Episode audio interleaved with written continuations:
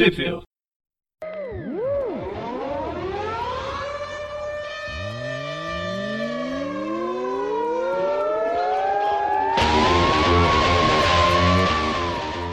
Bem-vindos a mais do Tweep View. Eu sou o Presto. E eu sou o Maurício. E hoje a gente vai falar daquele personagem que ninguém gosta, mas a gente é obrigado a gravar, que é a Gwen Aranha. Sinto ódio pela Spider-Gwen. Eu vi que ninguém reclamou. E, tipo, tanto ninguém quer gravar que só tem eu e o Maurício aqui para fazer esse programa. Personagem que, por mais que eu não goste, é a única do Spider-Verso que ainda resiste até, até hoje nos Estados Unidos. Mas enfim, a gente vai falar sobre as edições número. Peraí, deixa eu lembrar quais são. É 24 a 29. 24, 24 a 29, né? Elas já Isso. foram, elas foram publicadas nos Estados Unidos no, no ano passado, em 2017, entre novembro e junho de 2017. E aqui no Brasil a, a Panini publicou recentemente, em dezembro, um encadernado. Ela saía naquela na teia do Aranha Verso, né? Eu já nem lembro o nome do- das revistas. Isso, era, porque era só Aranha Verso, né? Não, não, não era teia do já Aranha era, Verso. já era Aranha Acho que era Verso. só Aranha Verso. É. É que eles vão mudando os nomes. Era, Ah, é, cada, cada dia tá um nome diferente. era Homem-Aranha e Aranha Verso. É que já foi teia do Homem-Aranha e algumas coisas. Bem, enfim, saía nessa revista de quando a gente ainda falava edição a edição nacional. E agora é, a Panini cancelou essa revista já faz um tempo. E aí toda Spider-Gwen tá saindo encadernado. E por curiosidade, ela saiu em dezembro de 2018, custando R$ 21,90, 140 páginas. Na mesma época saiu uma revista muito mais relevante, que é a Thor, que a Panini fez questão de, de lançar a R$ 39,90. Aquela revista que acho que quase ninguém comprou só por raiva e, pra, e porque era estupidamente caro. Enfim, eu comprei numa promoção agora que estava a menos de 20 reais. Mas a gente não está falando sobre a Thor, a gente vai falar sobre a Gwen. É, eu vou fugir do assunto várias vezes. Normal. Bem, e quem faz o roteirista da revista é o James Latour, que é praticamente só ele que trabalha com a Spider-Gwen.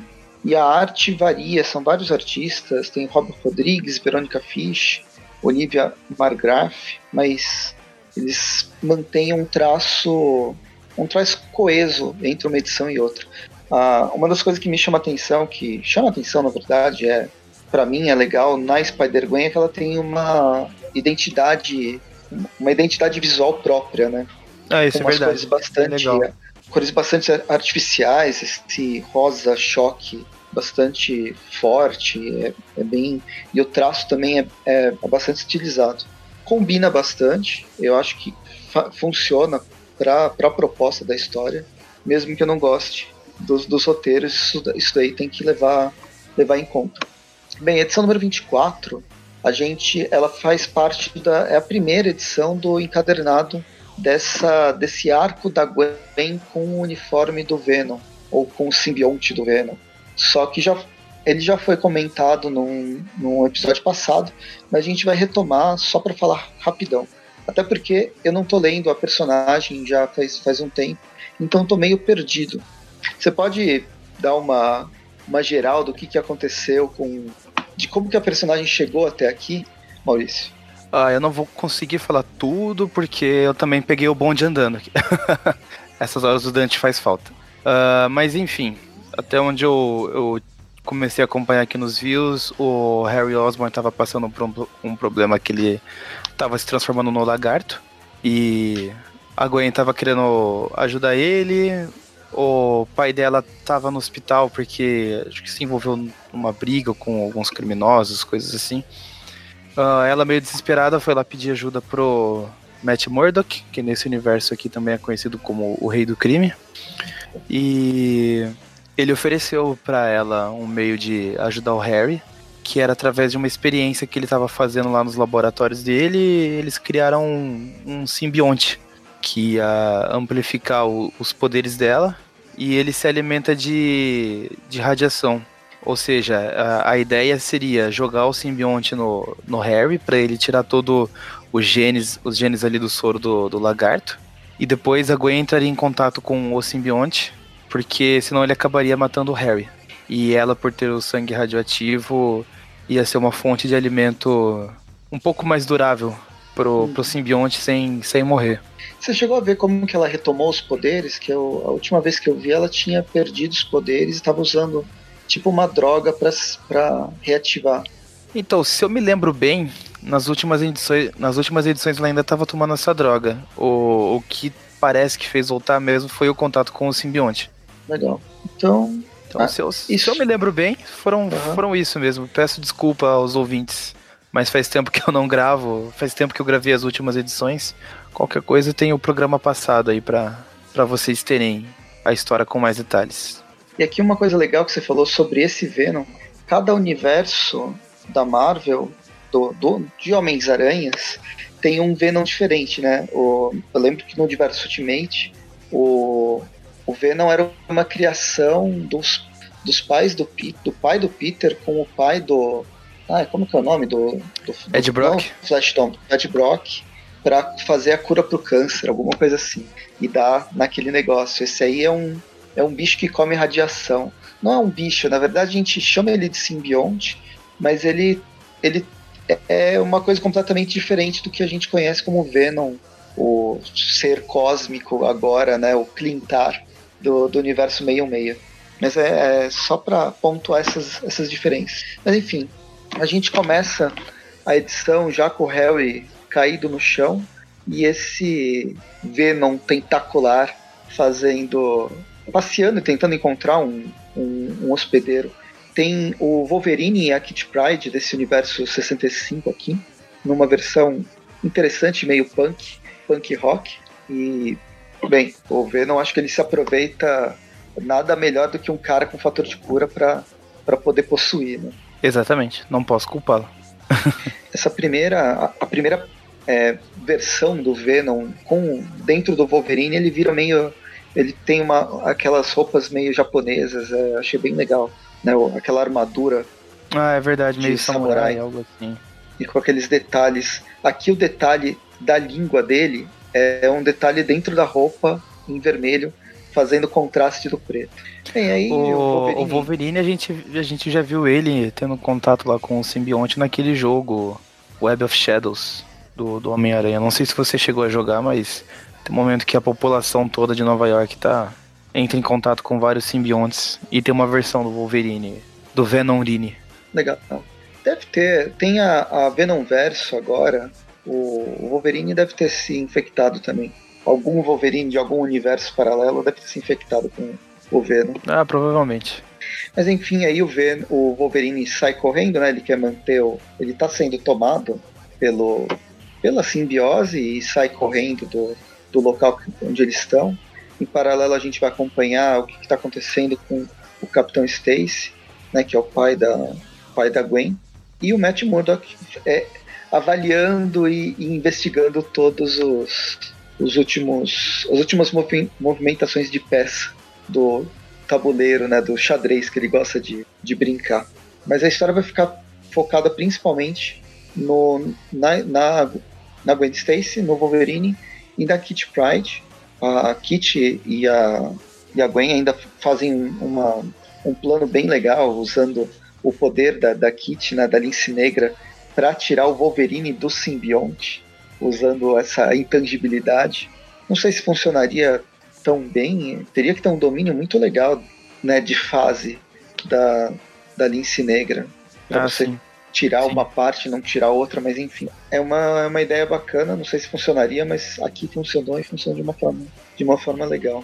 E no meio da briga, nessa tentativa de usar a, um ataque supersônico, através de tipo de um controle remoto que o próprio Matt Murdock deu para Gwen, e ele deu para Gwen Stacy matar as outras pessoas que pô, invariavelmente seriam infectadas e ela ficar com peso na consciência. Ela usa para tentar destruir o Venom mas o Venom acaba tomando o corpo dela. E é nesse momento que ela se transforma na Gwenon. Não lembro se é alguma coisa assim que chama. É, Gwenon. E é isso. Elas têm. É, é, ela tem uma, uma, breve conversa com, com Matt Murdock. E a ligação dela com música ajuda ela a ser uma, um pouco mais resistente a esses sons. É, o som que vai, vai prejudicar justamente o Venom. É, é, meio que é o que deixa a consciência da Gwen no controle e não a do, do simbionte. Meio que o que resgata ela. Não sei por quanto tempo, né? E ainda que ela esteja mais ou menos no controle, ela acho que ela mataria o Matt Murdock aqui se tivesse uma provocação um pouquinho maior. Mas aí ele fala: Meu, alguém vai morrer, o seu pai tá para morrer, e acho que ele é uma distração grande o suficiente para você me largar e ir atrás dele. E acaba abrindo um portal direto do, de onde eles estão ali pro hospital, onde tá o pai da Gwen. Que faz então, ela largar instantaneamente lá o, o Murdoch e correr lá pro, pro hospital. É, aqui é a primeira vez que a gente vê essa. Eu acho muito bizarro essa língua do, do Venom sendo usado quase como um, um chicote, né? Ah, sim.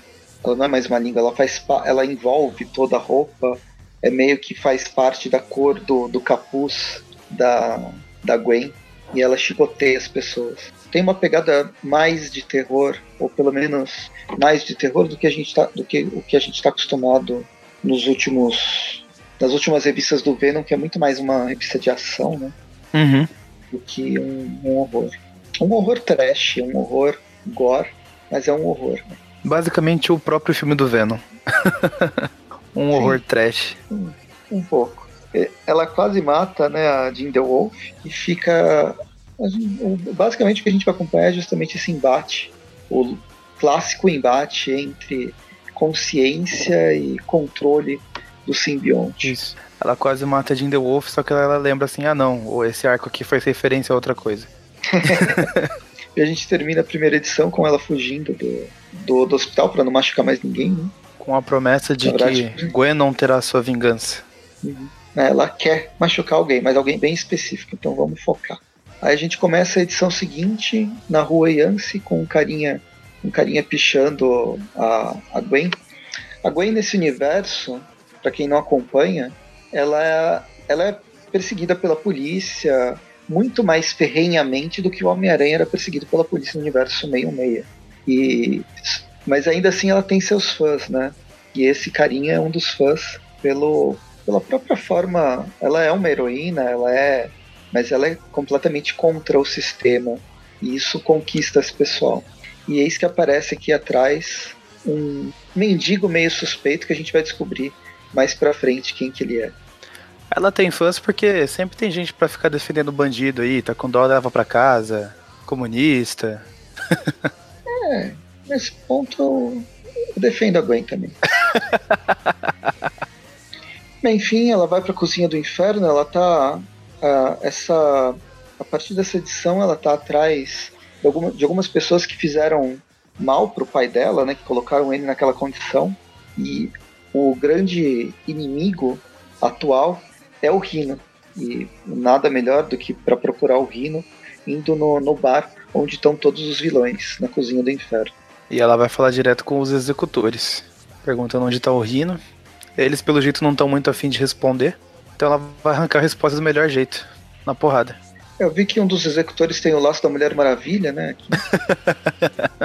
e enquanto isso, os recordatórios ficam meio que como se fosse a consciência dela, né? Dividida. É, a gente não vê. A gente vê pouco da voz do Venom. Mas a gente vê bastante da voz dela meio. Putz, o que, que eu tô fazendo, né? Uhum. Eu tô fazendo certo. É, estou, eu estou escutando vozes, eu tô, eu tô machucando as pessoas mais do que deveria. Bem, mas ela deixa as coisas seguirem adiante. Tem uma, uma página dupla interessante que faz um resumão da, da Gwen Aranha desde que ela foi criada, desde, que, desde a morte do Peter, a revelação da identidade dela para o pai, os inimigos que ela teve, até chegar na condição atual. É um resumão, bem resumido mesmo, mas dá para ter um panorama do que, que é a vida da, da Gwen Aranha. É, aliás, foi nesse resumo agora que eu lembrei que o pai dela foi parar no, no hospital por causa do Rino, na prisão. Uhum. É, então, isso aqui eu não tinha visto, essa parte é. eu não tinha visto. Eu me esqueci mesmo porque eu acho que a última vez que a gente gravou foi no, no ano passado, acho. Mas, é, mas no mínimo faz, faz seis tempo. meses. É, faz tempo. Bem, a gente volta depois desse recordatório.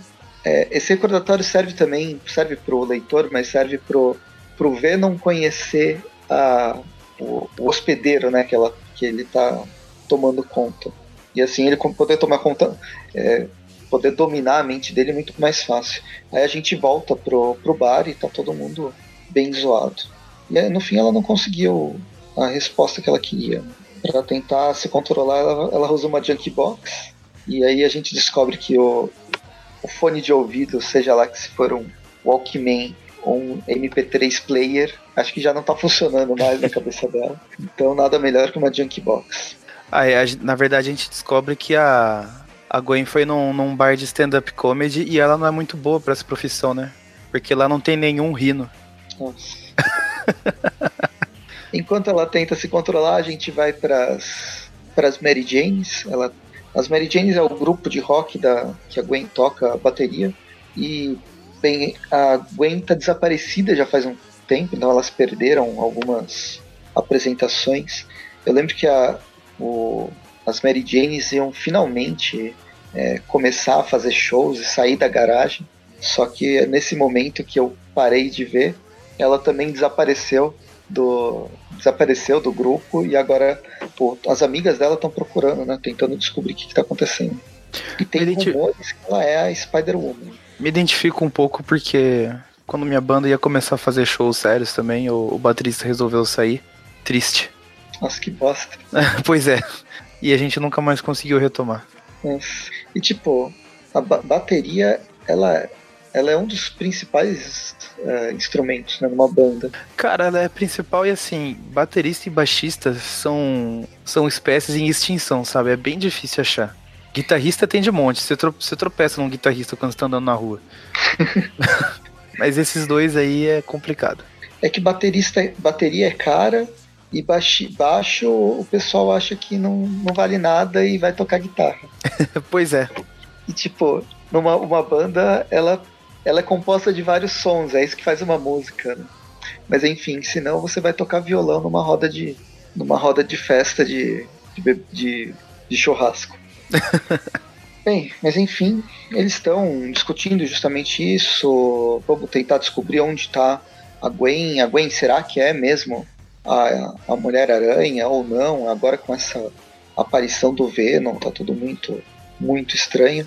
O dono do, do local, ele até ok, vamos ajudar, eu te ajudo a encontrar a garota, mas eu não estou muito afim que vocês continuem a tocar. Né? Se realmente a Gwen for a, a Spider-Woman, ele vai ligar para a polícia. E aí finalmente a gente chega no bar onde está o Rino. Ele, o, esse Rino, como todo o, o universo da Gwen-Aranha, ele é um tanto quanto bizarro. Ele tem um, um não sei, esse cabelo que caracteriza o nome Rhino nesse caso. Eu não sei se ele roubou do Bozo ou ele quis fazer uma, uma versão do Wolverine com um topete a mais. Pô, é uma referência ao Goku. Com três coisinhas? É, ele economizou nas pontas. Não tinha cabelo suficiente. É. e nesse, eu sei que esse traço ele é, ele é mais é, caricato, mas o, o coisa tá pagando um cofrinho aqui enorme, né? Na verdade, uma, uma caixa forte e ele tá conversando com o Matt Murdock. Matt Murdock basicamente tá avisando, ó, meu, cuidado que alguém vai vir atrás de você com sangue nos olhos. Ele fica desdenhando. Que, querendo ou não, ele é forte pra caramba. É, bem que ele tem o... eu me garanto. É, eu me garanto e, tipo, você, e o Matt Murdock é o rei do crime. Se você quiser, você vai me matar ou fazer qualquer coisa, né? Você que é o grande poderoso, não qualquer outra pessoa. Voltamos pro, pra Gwen tentando descobrir onde está o Rin. Ela pegou um, um ladrão aleatório que ela de vez em quando encontra e começa fazer perguntas sinceras sobre o que está acontecendo, de uma forma nada, nada agressiva. Afinal, quem não gosta de ficar de ponta cabeça? Aqui no meio disso aparece o um mordomo do, do Matt Murdock, no meio das sombras, para entregar um, entregar um recado. Quem que é esse cara? É, basicamente ele vem falar que. É um cara qualquer, né? É. Ó, tô, tô com um recado aqui do, do Rei do Crime. Talvez você queira saber que o, o Rino não está mais sob a nossa proteção. Opa, acho que eu deixei cair o endereço aqui de onde você pode achar ele. Tchau. É. E aí no que ele some aparece o mendigo de novo, que tem barba preta. Ah, não, ele tá de boné. Eu achei que ele tava com o cabelo, com o cabelo marrom e a barba preta. Mas enfim, ele tá. Esse mendigo, ele tá vendo tudo que está acontecendo, acompanhando de perto. E é com essa pista que a Gwen consegue chegar no, no bar, finalmente, e resolve conversar com ele de uma forma um pouco mais sangrenta. Ele ela chega no bar, no bar e pede o Blood Mary, né? Pra resolver a situação. o Blood Rhino. Um Blood Rhino. ela chega lá, o, o Rhino até estranha o, o novo visual dela. Fala assim: Ah, mas essa é a Mulher-Aranha? O que aconteceu com ela? Foi, foi mordida por um vampiro? É, o Matt tá lá, ele fala. Ele só dá um boa sorte pro, pro Rhino, porque agora você vai sentir o poder do Venom e ele não tem mais tempo a perder e vai embora. Nesse momento que chega a polícia, né? Só que, tipo, a polícia chega lá só pra, só pra dar um, um que a mais pro cenário, jogando bomba de gás, porque ela não faz nada. É. Uma grande batalha entre os dois. O Rino parece que ele não é tão poderoso assim. Tá apanhando que nem gente grande. E a polícia tá aproveitando para filmar, né? E esses quadros da, da Gwen batendo no, no Rino são bem legais, né, cara? São, uhum. então um dinamismo, né? Um, é. Tem movimento. A gente reclama das histórias, mas o, os desenhistas aqui mandam bem mesmo. Ah, eu achei legal essa a onomatopeia, ela parece uma pichação. Ah, é ela verdade. É colocada de uma forma que desaparece nas pontas, né? Aham. Uhum. O, eu acabei não comentando, mas na edição anterior tem uma hora lá que a, a Gwen solta uma teia e o, o Twip sai emendado ali da teia, sabe? Ficou bem legal aquilo. Não sei se você chegou a reparar. Ah, nem sei. Passei, passei reto. Eu devo ter visto, mas agora já nem lembro mais. Teria que voltar na página. Mas enfim, a briga continua. A polícia, polícia filma filmando. justamente para mostrar como a Gwen ela é uma vilã, ela não tá salvando ninguém. E é nessa, nesse embate que ela resolve não matar o Kino, né? Só que eis que aparece o mendigo que a gente estava esperando, que é o Justiceiro, com armas, aquelas armas roubadas do universo meio-meia armas antigas do universo meio-meio que veio parar no universo 65. E com o, o propulsor, propulsor, não, o raio do, da luva do Homem de Ferro, ele acaba matando o vilão. É engraçado que o Frank Castle aqui, nesse universo, ele era, ele era da polícia e acabou saindo da polícia depois de, das suas atividades um, extracurriculares e um tanto quanto violentas. Mas ele bota uma pressão, bota uma moral que a polícia não, não quer nem, nem mexer com ele. Né? e ele chegou usando o, o, bastão sônico na, na Gwen também, né? Tanto que faz o simbionte dela recuar. É, pelo que deu pra entender, o, o Frank Castle, ele, quando ele surgiu, ele surgiu caçando a Gwen, porque a Gwen era, era uma vilã. Ela é considerada uma vilã. Uhum. Com o tempo, ele percebeu que ela não, não é má, então não tem por que matar, mesmo que ela seja ilegal. Só que tem essa coisa dele ser um tanto ser mais violento e matar quem ele acha que deve morrer. E parece que aqui ele quer preservar a, não sei se eu diria inocência, mas a não necessidade, o heroísmo, o, o lance heróico da Gwen, não, não permitindo que ela mate o Rin e fazendo ele mesmo a execução. Bem, aí a gente vai pro, pro hospital mais uma vez a gente vê a tia May e o, e o tio Ben conversando, eles estão no, no leito do, do Capitão Stacy, que está tá entubado ainda, estão discutindo a situação deles, essa coisa do, Fog, do o trabalho do Fog, que eles também têm contato com o Fog Nelson, questão de poderes e responsabilidades, né, típicos do tio Ben, mas vindo, na verdade, da tia May no caso, e essa esse lance de da Spider-Woman de todo mundo tá, tá suspeitando mesmo que a Spider-Woman é a Gwen, a Gwen Stacy. Ela pede, a, a tia, tia May pede pro tio Ben é, procurar a Gwen Stacy. E a gente volta pra Gwen Stacy em cima, em um, dos, em um prédio qualquer, repensando tudo que tá acontecendo e qual que é, até que ponto ela vai. E como ela tinha, ela se deu essa missão de matar o Rino, mas ele morreu, mas não foi pelas mãos dela. O que, que ela pode fazer e tal os limites do heroísmo, sempre com o Venom.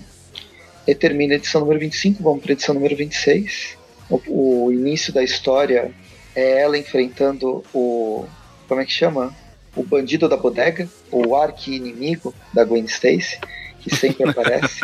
Ela tem uma aproximação um pouco mais violenta do que o, o comum. O, o, o bodegueiro inclusive ficou com um tanto mais assustado.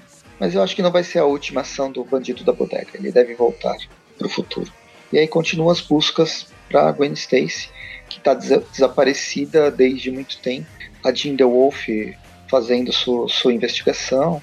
A Gwen se questionando pro Reed Richards do Universo 65, né, pedindo ajuda é. do Reed sempre, Richards do Universo sempre 65. Sempre acaba pedindo conselhos para ele. Não? Desde que ele apareceu né, na... Ele apareceu acho que na Spider-Woman, que foi quando as mulheres, as três Mulheres-Aranha, né, a Silk, Mulher-Aranha e a Spider-Gwen foram para o Universo 65. Elas estavam re resolvendo aquele, aquele negócio com a, que a Cindy Moon era a grande inimiga do Universo 65, contrabandeando armamento antigo do Universo 616. E aí, em determinado momento, elas ficaram presas no Universo 65 e foi o esse Kid Richards, que é um garoto ainda, embora tenha cabelos brancos, que conseguiu abrir um portal para o universo 66 e dar continuidade na, na história. Mas é um Reed Richards que eu gosto. É um Reed Richards ah, sim, é uma versão legal. Uma versão legal. E, e tem um, o quadrinho aí que mostra exatamente que ele é uma das maiores mentes do universo Marvel, né? Aquela hora que ele desce ali do lado da Gwen que tá agachada, a cabeça dele tá gigante, parece. pois é, ele, ele tem sangue de vigia no meio do. e, bem, a, a, a Gwen tá justamente pedindo ajuda pro, pro Reed pra encontrar a Cindy 65, que tá presa no. tá presa na, numa das das prisões da Shield desde aquele momento. É, mesmo sendo uma inimiga dela, a Ark inimiga até o momento, a, a pessoa que tirou os poderes dela foi ela responsável por tirar os poderes da Gwen, também foi responsável por dar poderes, o que fica meio ambíguo. Mas é, essa personagem que talvez seja a única a única pessoa que pode ajudar ela, direta ou indiretamente, querendo ou não querendo, contra o Matt Murdock. Bem, ela vai parar dentro da prisão com um teletransporte. Aí ela consegue se camuflar lá, passa entre os policiais, de uma maneira também pouco gentil. Ela fala que é o modo predador, né? é legal que ela zoa até com o Miles Morales. Né? Pois é. é essa, esse cloak mode aqui é muito mais efici eficiente do que o Miles Morales. Que só ia ficar invisível e não ia dar soco em ninguém. Ele, ela encontra a Cindy, a Cindy está fazendo yoga e elas vão ficar nessa conversa meio transcendental da Gwen pedindo, obrigando a, a Cindy a ajudar e a Cindy falando frases aleatórias de como ela tá de boa e hahaha. a Cindy falando aí. gratidão, oponopono, gratiluz. É tipo, a ema, ema, ema, cada um com seus problemas, né? algumas coisas do tipo a vingança não vai te libertar, então isso vai ser uma frase que vai reverberar mais para frente, né, para ela não ser uma vingadora assassina, mas no fim a vingança nunca é plena, mata a alma e é enveneno, coisas assim. coisas assim. e ela ela não ajudou quase nada, na verdade. Aí a Gwen tem que sair uma hora, senão é. ela fica presa no, no negócio da Shield, né? O, o Reed está mantendo esse portal aberto. No meio do caminho, é, ela enfrenta alguns, alguns guardas da, da prisão. No meio do caminho, ela encontra com a, a Felicia Hard, que desde a primeira aparição dela, lá no, na edição número 5 da personagem, é, é, ela não encontra mais. A gente descobre que a, a gata negra está presa, talvez esse tempo todo. Não sei porquê, porque, tipo, alta periculosidade ela não tem nenhuma. Mas enfim, a Felicia Hard tá, tá de boa e, tipo, na situação que a gente tá, como o Matt Murdock é como o rei do crime, eu prefiro ficar aqui dentro mesmo, que é mais seguro. Nesse meio tempo, entre, uma, entre a Cindy Moon e a Felicia Hard, teve uma página com a tia May e o tio Ben é, aparecendo para as Mary Janes em busca da Gwen, da Gwen Stacy. Com o cartazinho de desaparecida da, da Gwen.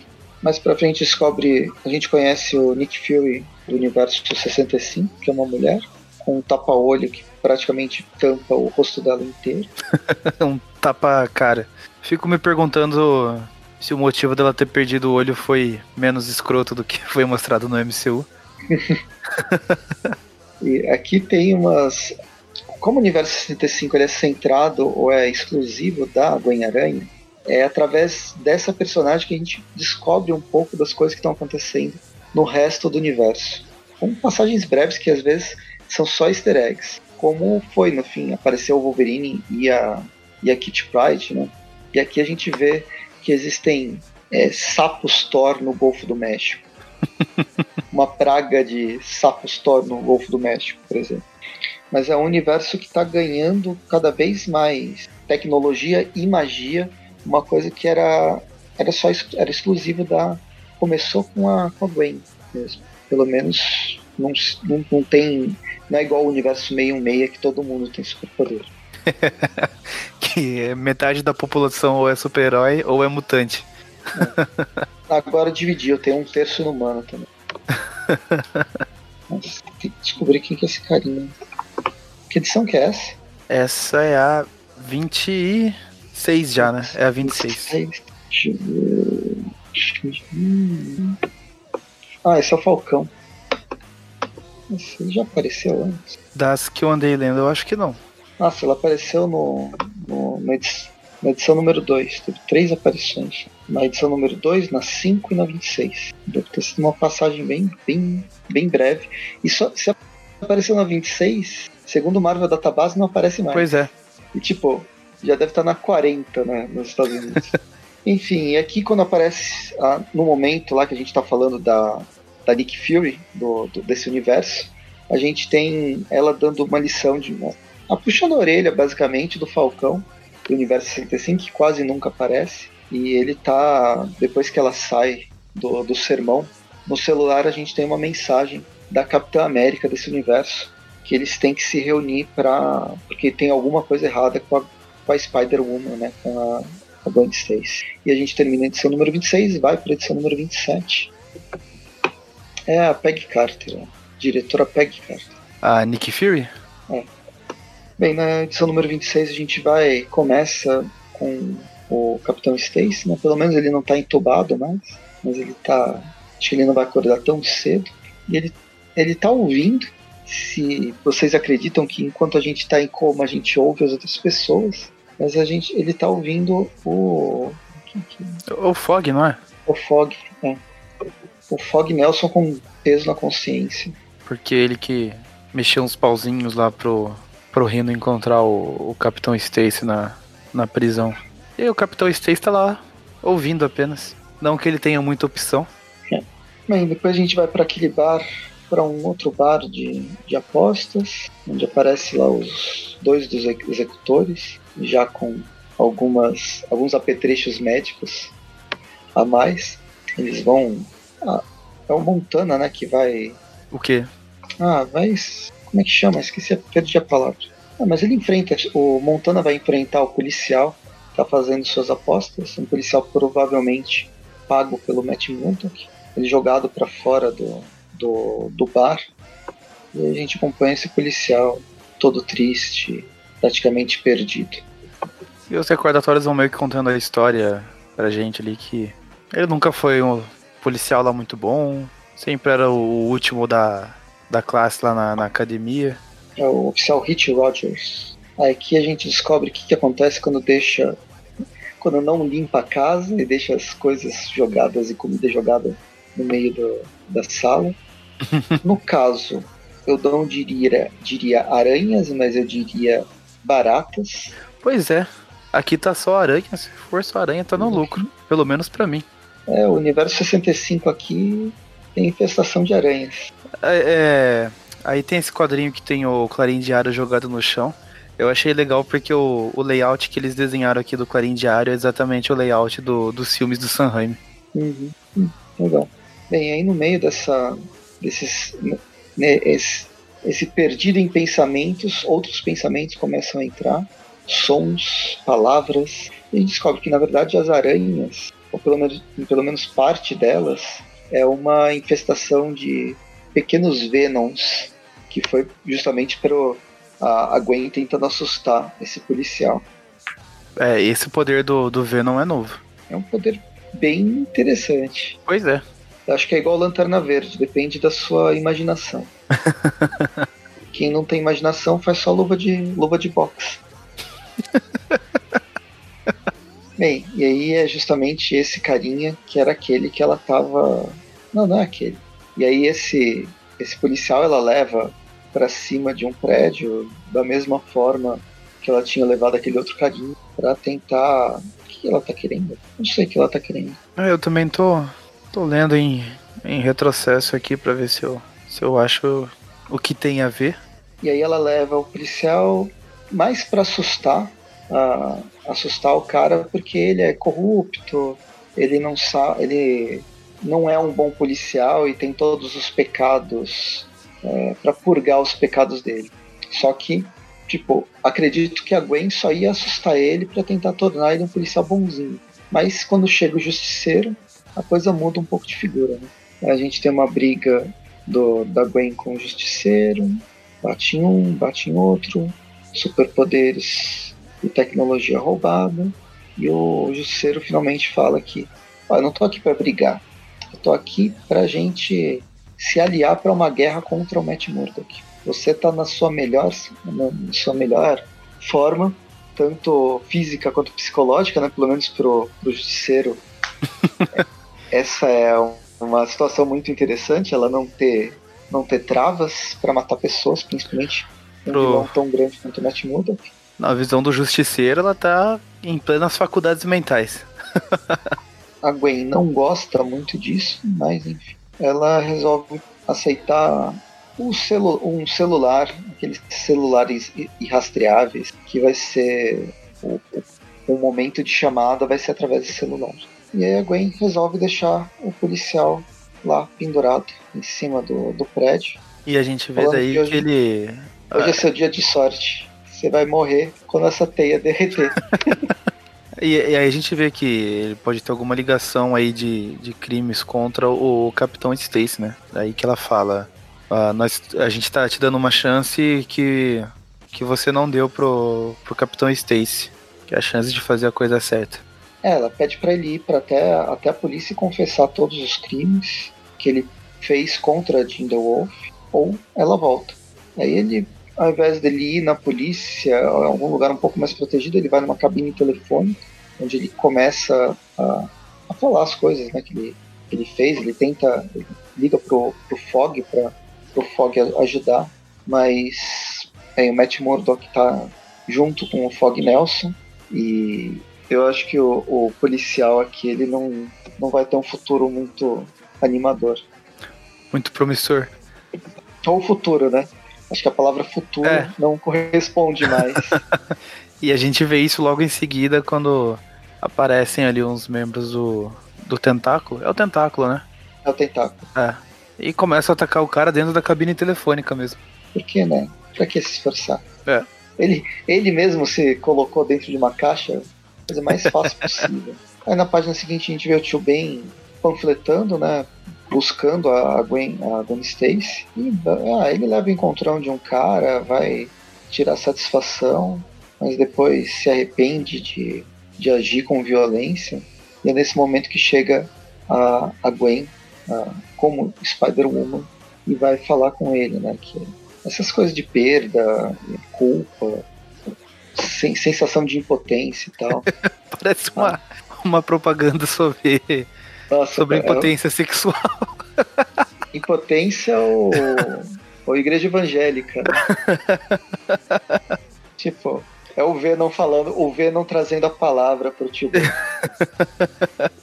e aí ele fala: culpa, impotência, dor de barriga, é, venha junto comigo, vamos trazer justiça a esse mundo. E é quando ela se revela, tipo, já todo mundo desconfia. Então fala, ó, eu sou a Gwen Stacy, então não precisa mais me procurar, mas vamos juntos buscar justiça nesse, nesse mundo malvado. E é, termina a edição dessa forma e a gente começa a edição número 28 com a Gwen. Edição número 28 vai ser a lavação de roupa suja, com dois personagens é, falando sobre eles. É quase um. São dois monólogos. Um da Gwen, revelando que ela é a, a Mulher-Aranha para as amigas dela, né, para as Mary Janes, para Tia May e pro tio Ben, todo, todo o lance de responsabilidade, tudo que ela tá passando, o lado do Venom, né, ter, ter tomado conta dela, a raiva que ela sente. E por outro lado a gente tem o Matt Murdock contando sobre seu passado e tudo que levou ele até esse momento. Pra, deixa eu ver quem que é esse carinha. É o policial Rich lá. É o Rich, né? É, é. tá com a espada fincada no bucho. É, então, pro, pro, pro Rich contando. Sabe quando o vilão gosta é, gosta de falar e revela todos os seus planos? Ah, sim. É, esse é o momento. Ele fica um tanto irritado com aquele o relógio multi, do, do multiverso da Spider-Woman, que ele roubou já faz um tempo. De vez em quando fica pitando, eu não sei porquê. E ele também não sabe, ele se irrita porque fica pitando. Mas provavelmente vai abrir um portal e vai aparecer algum aranha de um universo paralelo em algum momento. Mas por enquanto não. Por enquanto ele só fica atrapalhando o meio da conversa. E, bem, a, a história vai, vai, vai, vai traçar esse paralelo entre os dois personagens. O, o Matt vai contar sobre a morte da mãe, é, como que o Matt teve ganhou os poderes, a relação dele com o pai. Depois, ela é muito parecida com o universo meio meia, tem algumas diferenças, mas no geral ela é bem parecida. E o, o momento de grande ruptura é quando ele vai ser treinado pelo Stick. É, no momento é, de treinamento com, com o Stick, eles enfrentam o tentáculo, só que o Stick acaba morrendo. E aí o tentáculo que começa a dar continuidade ao treinamento. E ele vira um membro bastante importante do tentáculo com, com o passar do tempo. E a partir, de, a partir do membro de tentáculo, depois ele, ele tem uma. Ele tem uma vida pública. É interessante para o tentáculo ele ter uma vida pública. E ele é tanto líder do tentáculo quanto se transforma no rei do crime depois de tentar defender o rei do crime, mas meio que ele dá um golpe, um golpe de estado no rei, principalmente no momento que ele percebe que ele pode ter uma inimiga, sabe aquele cara que conseguiu tudo de uma forma relativamente fácil, por bem ou por mal, por mal? É a partir do momento que ele vê a, a Gwen Stacy como Mulher-Aranha, que ele percebe, putz, eu posso ter alguém que vai fazer frente frente às coisas que eu faço. E esse foi o novo desafio que ele se propôs. Essa edição é focada nessa jornada paralela do Matt Murdock. É, a gente descobre todo o passado dele e da Gwen Stacy contando sobre os seus dilemas atuais. E a, a partir do momento que ela está contando sobre os seus dilemas, sobre seus tudo que ela passa, para os amigos dela e para pessoas que ela confia, ela tenta conseguir força até para resistir à, à violência do Venom. E também porque ela, de certo modo, já sabia que o pessoal já estava fazendo a ligação e antes que começasse a, a, a, falar da mídia, tipo, que ela era uma vilã e que não sei o que, ela falou: Bom, eu decidi vir dar satisfação aqui para vocês, que daí pelo menos vocês escutam a história do meu lado, prefiro que vocês saibam. E aí no final da edição que o telefone toca e a, a chamada para guerra, guerra contra o Murdoch, que o Frank Castle tá programando. E a gente termina a 28 edição e vamos pro final. 29 edição, a gente começa de uma forma mais bizarra ainda. A parte introdutória são vigias. O vigia da Terra 65 dormindo. Acho que nem ele gosta muito do, desse universo.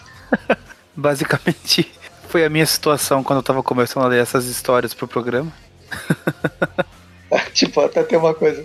O outro vigia chega, né? A raça dos, dos vigias, tipo, chega brigando com ele. O que, que você tá dormindo? Tipo, você tem que ver. Ah, você tem que vigiar. Tá aí seu nome. Até 65 ele. Tá, o que, que você quer? Quer saber que, que o bandido da bodega atacou mais uma vez? É, basicamente eles ficam discutindo aí, o cara fala que tá de saco cheio de só vigiar, vigiar. Daí o outro fica falando, não, mas essa é a nossa função, somos os vigias. Ele, é, mas você vê uma coisa errada, você não sente vontade de fazer alguma coisa? Por exemplo, eu acabei de ver o tio Ben falar pra, pra Gwen matar o Matt Murdock. Aí o outro fica, tá, e daí? Aí ele, e daí? Ele é o tio Ben, ele não pode só falar grandes poderes, grandes responsabilidades. Aí fala, ah, temos, temos que fazer alguma coisa. Aí o outro, não, não vamos fazer nada. Somos os vigias, não os fazedores.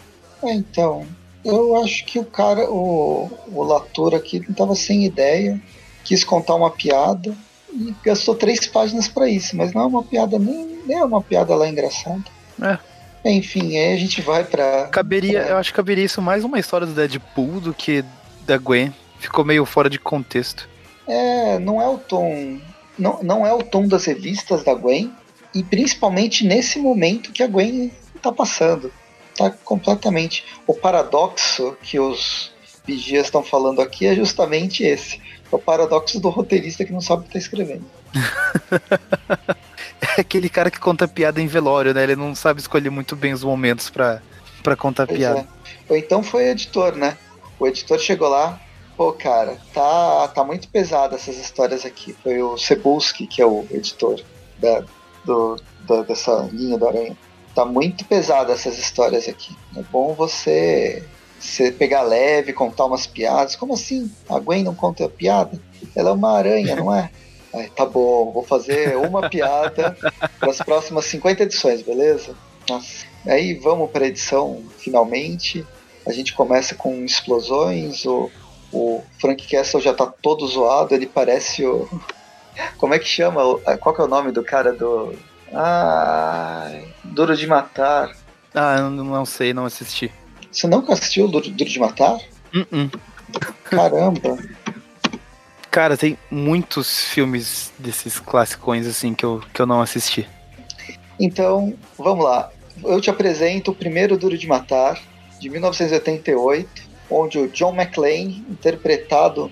Ixi, esqueci o nome, tá? Interpretado pelo Bruce Willis. Ele tá. Ele visita a família dele no Natal e tem que invadir um prédio de luxo e começa a se ferrar todo, fica todo cortado, ele tá sem o sem, sem sapatos, sem tênis, então ele pisa no vidro e ele vai se fudendo até, até o final. E aqui o Frank Castle tá fazendo referência a isso, porque ele tá subindo um prédio e tá se, se estourando todo. A diferença é que a gente tem esses. O pessoal do tentáculo, né? Que são. Eu ia chamar de zumbis, não são zumbis. Embora eles não sejam necessariamente vivos, mas eles são é, ninjas super poderosos. Então ele tem alguns apetrechos a, a mais, como a luva do Homem de Ferro. Uhum. Bem, ele está subindo para matar o Matt Murdock, desejando que uma hora apareça a Gwen Stacy. E aí a gente vai pro Matt Murdock, vem, o, o mordomo dele vem falar que os ninjas estão morrendo e tal. É melhor você sair daqui, tá ficando perigoso. Né? Você é o rei do crime, você não pode ficar, ficar dando mole assim. Mas ele meio que não, não tá nem aí.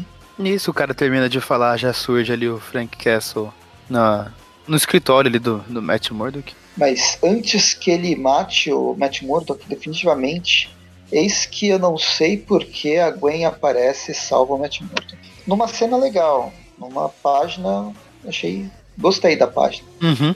Mas enfim, não sei o que aconteceu e aparecem os dois vigias também. Nossa, por que você fez isso? Ô inferno, o que, que você fez? E aí, bem, e ela foge salvando. Ela tenta salvar o Matt, mas aí o Matt volta pra, volta pra sala. E aí começa a ficar aquele embate do o Matt falando bosta de um lado, o Frank Castle tentando matar ele, a Gwen tentando salvar não sei porquê. É, ela, ela, ela quer que o, o, Matt seja, seja punido, mas não morto, né? Quer meio que entregar ele pra, pra justiça. E aí no meio do, das explosões, a Capitã América surge, salvando a Gwen. e aqui a gente tá sempre na, no pé da página acompanhando os dois vigias assistindo como se fosse uma partida de futebol. e vibrando. Batalhas, batalhas, luta, luta, luta. O, o Matt ainda tenta fazer um, um joguinho ali Capitã América, minha heroína, apareceu bem a tempo. Esses bandidos invadiram minha casa aqui, estavam tentando me matar. Aí ela pede educadamente pro Matt Murdock ver se a sola da bota dela tá suja. e aí a Capitã América conversa com a Gwen, com a Gwen e tenta trazer ela de volta à sanidade. Uma coisa não muito fácil quando um simbionte tá tomando conta da sua cabeça. Ela fica tentando consolar a Gwen, falando, ó, prometo para você que quando, quando isso aqui acabar, ele, ele vai ter justiça. Só que daí o lado simbionte dela fica meio mexido. Justiça? Que justiça? Você não sabe o que esse cara pode fazer? Ele controla tudo, ele faz a própria justiça e começa a, a atacar a Capitã América. Bem, as duas praticamente lutam, cada uma para defender um ponto. A Capitã tá levando a pior mesmo, porque, bem, é um simbionte. Uhum. Simbionte com raiva. Mas no fim, a Capitã América não consegue não consegue matar o Matt Murdock, mesmo o Matt se esforçando para morrer, né? E aí o relógio dela fica apitando, apitando, apitando, e aí abre finalmente portal, um portal. Acho que era o relógio ficava apitando porque estava avisando quanto tempo faltava para abrir um portal. E os dois vigias começam a, nossa, o que, está acontecendo? E daí a gente vê que ela foi jogada para fora do, do universo dela. E ela acorda no que talvez possa ser o universo 616 no passado, quando a Gwen Stacy namorava o Peter. Pelo menos a roupa é o mesmo uniforme que a Gwen usava quando fazia faculdade. É, é a roupa que ela morreu, né? Na, nas mãos do Duende. A jaquetinha verde e a saia roxa. E terminamos a primeira. Esse, terminamos esse encadernado. O programa. A seguir, Gwen Verso. É, pois é. Na próxima edição, o inverso. A Ivy já saiu no Brasil, né? Foi o segundo encadernado, chama. É, é, pertence à fase legado, chama Vida de Gwen Stacy. No, no, próximo, no próximo programa da Gwen, seja lá quando ele for, a gente descobre o que, que vai acontecer. Presto, não precise se esforçar para esconder a sua empolgação, todos sabemos o quanto você está querendo que esse programa chegue logo. Nossa. é uma personagem que eu gosto tanto. Bem, então vamos para as notas. Pode dar, pode dar uma nota só. É um, tá. um arco só de história. Eu honestamente esperava um pouco mais desse, desse arco da Gwen. Eu, eu não sei dizer o que, o que eu esperava também. Mas, sei lá, não me convenceu muito. Essa ideia aí da, dessa dualidade, desse autoquestionamento que o hospedeiro do simbionte faz, são coisas que a gente já viu antes, mas eu, eu não sei, eu, talvez eu esperava ver a, a Gwen um pouco mais dark, mais violenta, tipo, acho que eu esperava ver ela mais tomada pelo simbionte do que a gente viu aqui, sabe? Eu acho que é, o roteirista ainda deixou ela um, um tanto quanto contida. Óbvio que ela foi lá e atacou policiais, agentes da Shield, mas eu, eu não sei, acho que eu ainda esperava mais. Uh, porém, eu gostei bastante do visual dela de, de Gwenon. Achei que ficou um visual bem interessante, foi uma adaptação legal do, do uniforme. O, o, lance da língua fa fazer parte do, do uniforme e ser utilizada em batalha, eu achei bem legal também. Uh, mas fora isso, acho que não tenho nada mais a acrescentar. Acho que vou dar uma nota 4. Legal. Bem, a, a história não foi nada empolgante, como você mesmo disse. Ela, ela peca em trazer um, um conceito que a gente já está acostumado sem trazer nada novo. Acho que as, as grandes novidades estão no, na estética, que já é uma estética diferente, né? um, um traço diferente para a personagem. A Gwen ela conquistou o pessoal principalmente por causa da roupa dela. Uhum que é, é, é, legal, eu gosto, eu acho bem, bem interessante. Não que seja funcional, o capuz nunca é funcional numa roupa de super-herói, mas, mas ele é legal, ele fica bonito, ele dif fica diferente. Com a roupa do Venom, então, ficou mais interessante ainda. Ela é viva, ela é muito mais viva do que o uniforme tradicional. Gostei das aranhas, daquele poder um pouco diferente das aranhas no, assombrando aquele policial mas e vai pra, gostei também de falar sobre um pouco sobre o passado do, do Matt Murdock. Acho que são os três elementos que acho que vale a pena na história. De todo o resto, ela acaba sendo uma revista grande demais, são muitas edições, né, da 24 a 29, é, para contar um arco que pouco traz de novidade. Eu acho que tranquilamente dava para ter reduzido isso para três edições. É, acho que três edições resolveria. Até porque eles não trabalharam o que deveria ser trabalhado, que é essa, esse, esse, essa assombração que é o Venom em cima da. O que normalmente trabalham, que é o Venom, né, o simbionte tomando conta do, do hospedeiro. Uhum. Enfim, achei, achei fraco, mas não é novidade, porque é que tá, pra mim eu já não gosto da personagem, então tentando me apegar nas partes mais interessantes, que são que muito tem a ver com a arte. Eu, para ajudar na média, eu ia dar uma nota até um pouco menor, mas para ajudar na média, eu vou dar quatro. Quatro aranhas venomizadas, porque foi a melhor parte, foram essas. a invasão de aranhas no policial. É quase um filme de terror. Então, quatro, ainda quatro, mais, quatro. Ainda mais se ele tiver aracnofobia. Sim. Aí é um filme de terror, com certeza. A gente tem quatro, nota 4 para essa para esse encadernado, para essa para esse arco das, da, de histórias da Gwenon, que vai continuar, né? Ela continua com o simbionte no próximo na próxima nas, nas próximas histórias. Vamos ver o que, que vai acontecer. Vamos ver quem vai gravar esse programa. E é isso. Espero que tenham gostado. É, comentem aqui se alguém, quem está lendo, quem gosta da personagem, se a gente falou muito mal, pode xingar também. E que mais? Acompanhe o Aracnofan nas redes sociais, no Facebook, nos os é, Tweep é, Views, Tweep View Classic, que tem, são dois por, dois por semana, sempre as, as quartas e sextas. Tem o Tweepcast no final do mês. Inclusive, né, o, no Tweep View Classic dessa semana, não vou falar que foi em coincidência, porque quem acompanha a gente há tempo já sabe que aqui é tudo planejado. Tivemos a, a, o primeiro embate do Venom contra o Homem-Aranha na Amazing Spider-Man 300. Legal. Então tá e... tudo, viu? Tá tudo coordenado. e, e acompanhem, tem o Facebook lá, é onde estão as grandes. É, as, os grandes spoilers sem com alguma responsabilidade e uh, os grandes debates e, e arranca-toco estão no, tá no, no, WhatsApp, né? Eu não estou no grupo do WhatsApp, tem o arranca-toco, mas eu fiquei sabendo que tem uns interessantes para quem gosta Teve de um, acompanhar. Mas no, no Facebook acaba tendo mais, porque é onde a galera briga sobre os filmes, quem é o melhor ator, enfim. Essas coisas que agregam bastante na vida da gente. E fora isso tem o YouTube e o Padrim. E acho que é isso. Tem, tem o, o Twitter também, né? E o Instagram. Isso. É o Aranha, o Aranha Verso, o Aracnofan tá junto com o Aranha Verso é, dominando toda a blogosfera, toda a toda a internet. Acho a internetosfera. Dizer, toda a internetosfera. Então é isso. Eu já me enrolei, porque sempre me enrolo para falar tchau e para falar oi.